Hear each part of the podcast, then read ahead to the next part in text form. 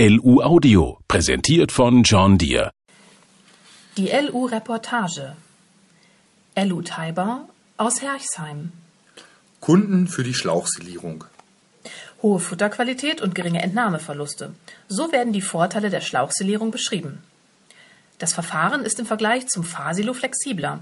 Wie man es schafft, die Kunden von der Schlauchsilierung zu überzeugen, das zeigt das Beispiel von LU Max Taiber aus dem bayerischen Herchsheim.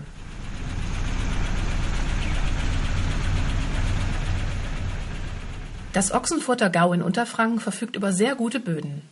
Hier werden Weizen, Rüben und Mais für die Biogasproduktion angebaut. Die Bodenpunkte reichen von 75 bis 95. Da ist es schon ein wenig erstaunlich, dass inmitten dieses Gebietes ein Lohnunternehmer hauptsächlich mit der Ernte von Grünfutter beschäftigt ist. Wir sind es gewohnt, dass wir zu unseren Kunden zum Teil weite Wege zurücklegen müssen. Die weiteste Strecke, die wir in der Grünfutterernte fahren, sind 95 Kilometer. So erklärt Ellu Max Taiber sein Wirkungsgebiet. Seine Milchviehkunden melken zwischen 300 und 150 Kühen und haben keine Zeit, sich um die Silageernte zu kümmern. Es geht nicht darum, das Futter zu ernten. Die Futterbergung, das Festfahren und Abdecken sowie der Vogelschutz nehmen viel Zeit in Anspruch. Das schaffen die Einzelbetriebe heute in der Regel aus Zeitgründen und der mangelnden technischen Ausstattung nicht mehr. Gibt der Lohnunternehmer zu bedenken und fügt hinzu, es gibt in unserer Region bereits einige Lohnunternehmer, die Mais für Biogasanlagen häckseln. Diese ernten im Frühjahr und Sommer entsprechend auch Gras für die Milchviehbetriebe. Ich biete deshalb fast ausschließlich Dienstleistungen an, die in dieser Region einzigartig sind, um mich von den Kollegen absetzen zu können. Den Wettbewerb zu den anderen Lohnunternehmern sieht er als fair an. Und es kommt immer wieder vor, dass ihn Kollegen zur Unterstützung bei größeren Aufträgen anfordern. Ein Lohnunternehmer aus der Nähe bedient zum Beispiel einen Großbetrieb in der Grassilageernte. Dort arbeitet er mit zwei Ladewagen. Wenn er weitere Kapazitäten benötigt, dann ruft er bei mir an und ich helfe aus. Umgekehrt läuft es genauso. In der Grünfutterernte setzt Ello Max Taiber einen Vierkreisel-Schwader von Pöttinger und einen Ladewagen von Krone mit 45 Kubikmeter Ladevolumen ein. Es klingt nicht sonderlich spektakulär. Die Silierung an sich hat es aber in sich. Denn hier geht Max Taiber im Vergleich zu den meisten anderen Lohnunternehmern einen besonderen Weg. Mein Steckenpferd ist die Schlauchsilierung.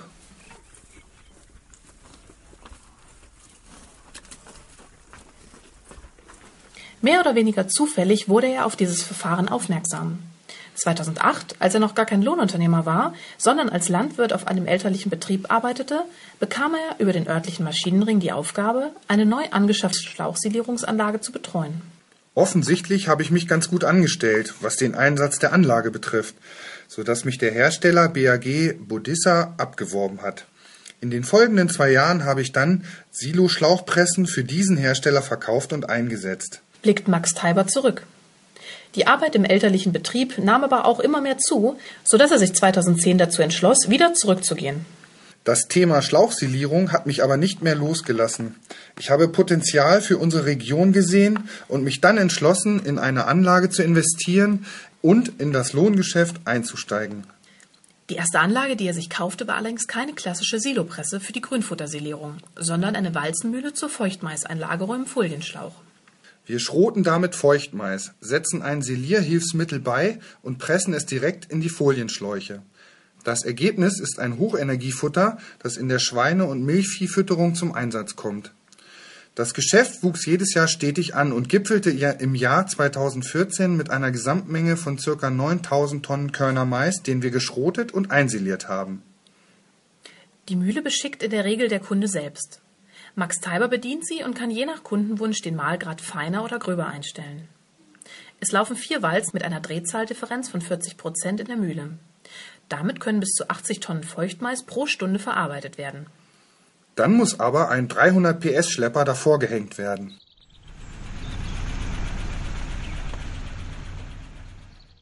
Im Jahr 2015 entschied er sich, in eine zweite Anlage für die Silierung von Gras, Mais und Zuckerrübenpressschnitzeln zu investieren. Schon in der Saison 2016 konnten wir mit der neuen Silopresse richtig durchstarten und haben ca. 6000 Tonnen verpresst. Wenn alles rund läuft, schafft die Anlage 120 Tonnen pro Stunde. Er bevorzugt als Bediener der Silopresse, die komplette Erntekette selbst einzuteilen. Die Anlage sollte möglichst kontinuierlich beschickt werden. Dafür ist es optimal, wenn größere Fahrzeuge ab 30 Kubikmeter aufwärts zum Einsatz kommen. Aber auch kleinere Fahrzeuge teilen wir entsprechend ein. Die Fahrer werden von mir eingewiesen, um optimal in den Futtertisch der Silopresse zu rangieren. Wenn alles passt und das Team gut eingespielt ist, pressen wir am Tag 25 Hektar Mais in Folienschläuche.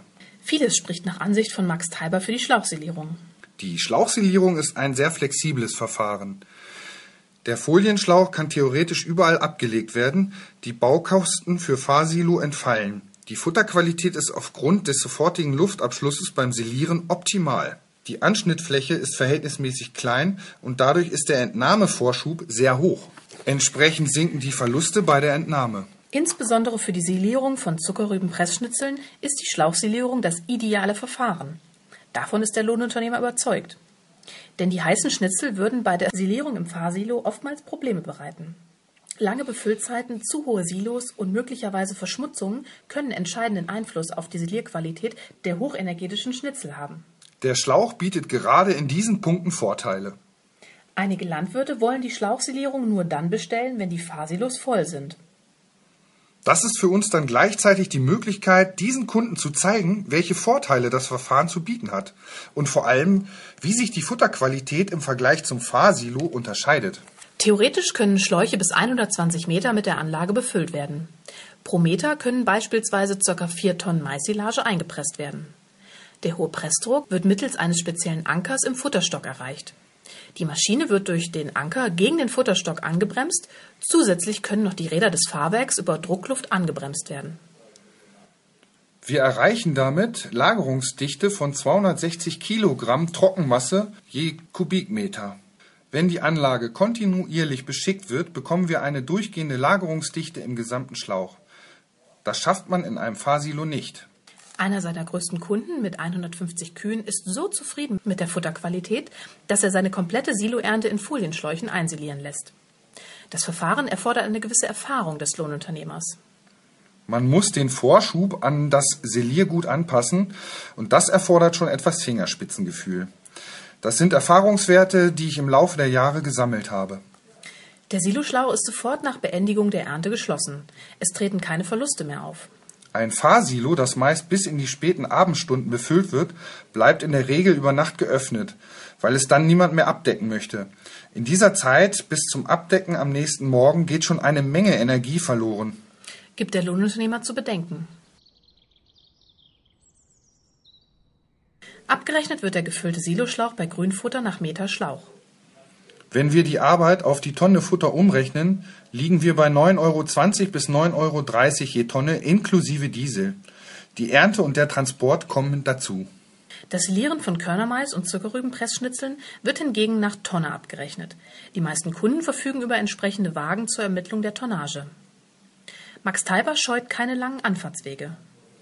Gerade mit der Mühle fahren wir auch weitere Strecken, da nur wenige dieses Verfahren überhaupt anbieten. Ich plane die Touren sorgfältig und lege Aufträge innerhalb einer Region möglichst zusammen. Somit spare ich unnötige Anfahrtswege und meiner Kundschaft bleiben hohe Anfahrtskosten erspart. Bei der Körnermaisernte ist dies auch nicht problematisch. Die Betriebe haben in der Regel genügend Fläche, auf der sie den Mais kurzzeitig zwischenlagern können, bis ich zur Silierung komme. So Max Teiber, der seine Kunden auch hinsichtlich des Einsatzes von Siliermitteln berät. Bei der CCM-Ernte zum Beispiel wird in der Regel Säure beim Vermahlen appliziert. Diese bringt der Lohnunternehmer in Gebinden zum Kunden mit.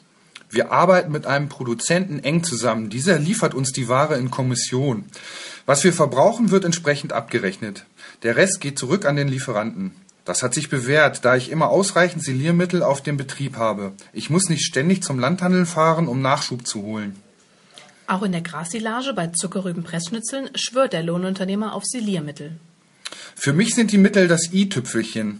Selbst wenn das Futter zum optimalen Zeitpunkt einsiliert wird, so sind diese Mittel dann hilfreich, wenn es um die Atmungsverluste beim Öffnen der Silos geht. Das ist für mich der Hauptgrund, diese Mittel einzusetzen. Die Schlauchsilierung ist ein Nischengeschäft. Man muss die passenden Kunden dafür finden und mit guter Qualität überzeugen. Denn es ist nicht nur eine Notlösung, sondern ein modernes Verfahren.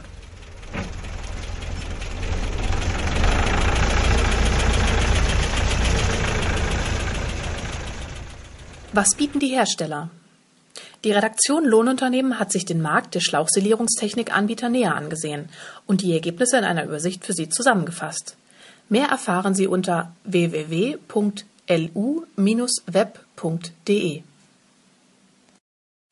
Eine Produktion des Beckmann Verlags. Gelesen von Thorsten Köppen und Maren Schlaus. John Deere und Michelin suchen den besten Fahrer Europas. Sie haben die Chance, Ihr Land bei der Europameisterschaft der Fahrer im Juni 2017 zu vertreten und zu gewinnen. Auf der berühmten Michelin-Teststrecke in Frankreich. Jetzt bewerben. Alle Infos auf johndeere.de.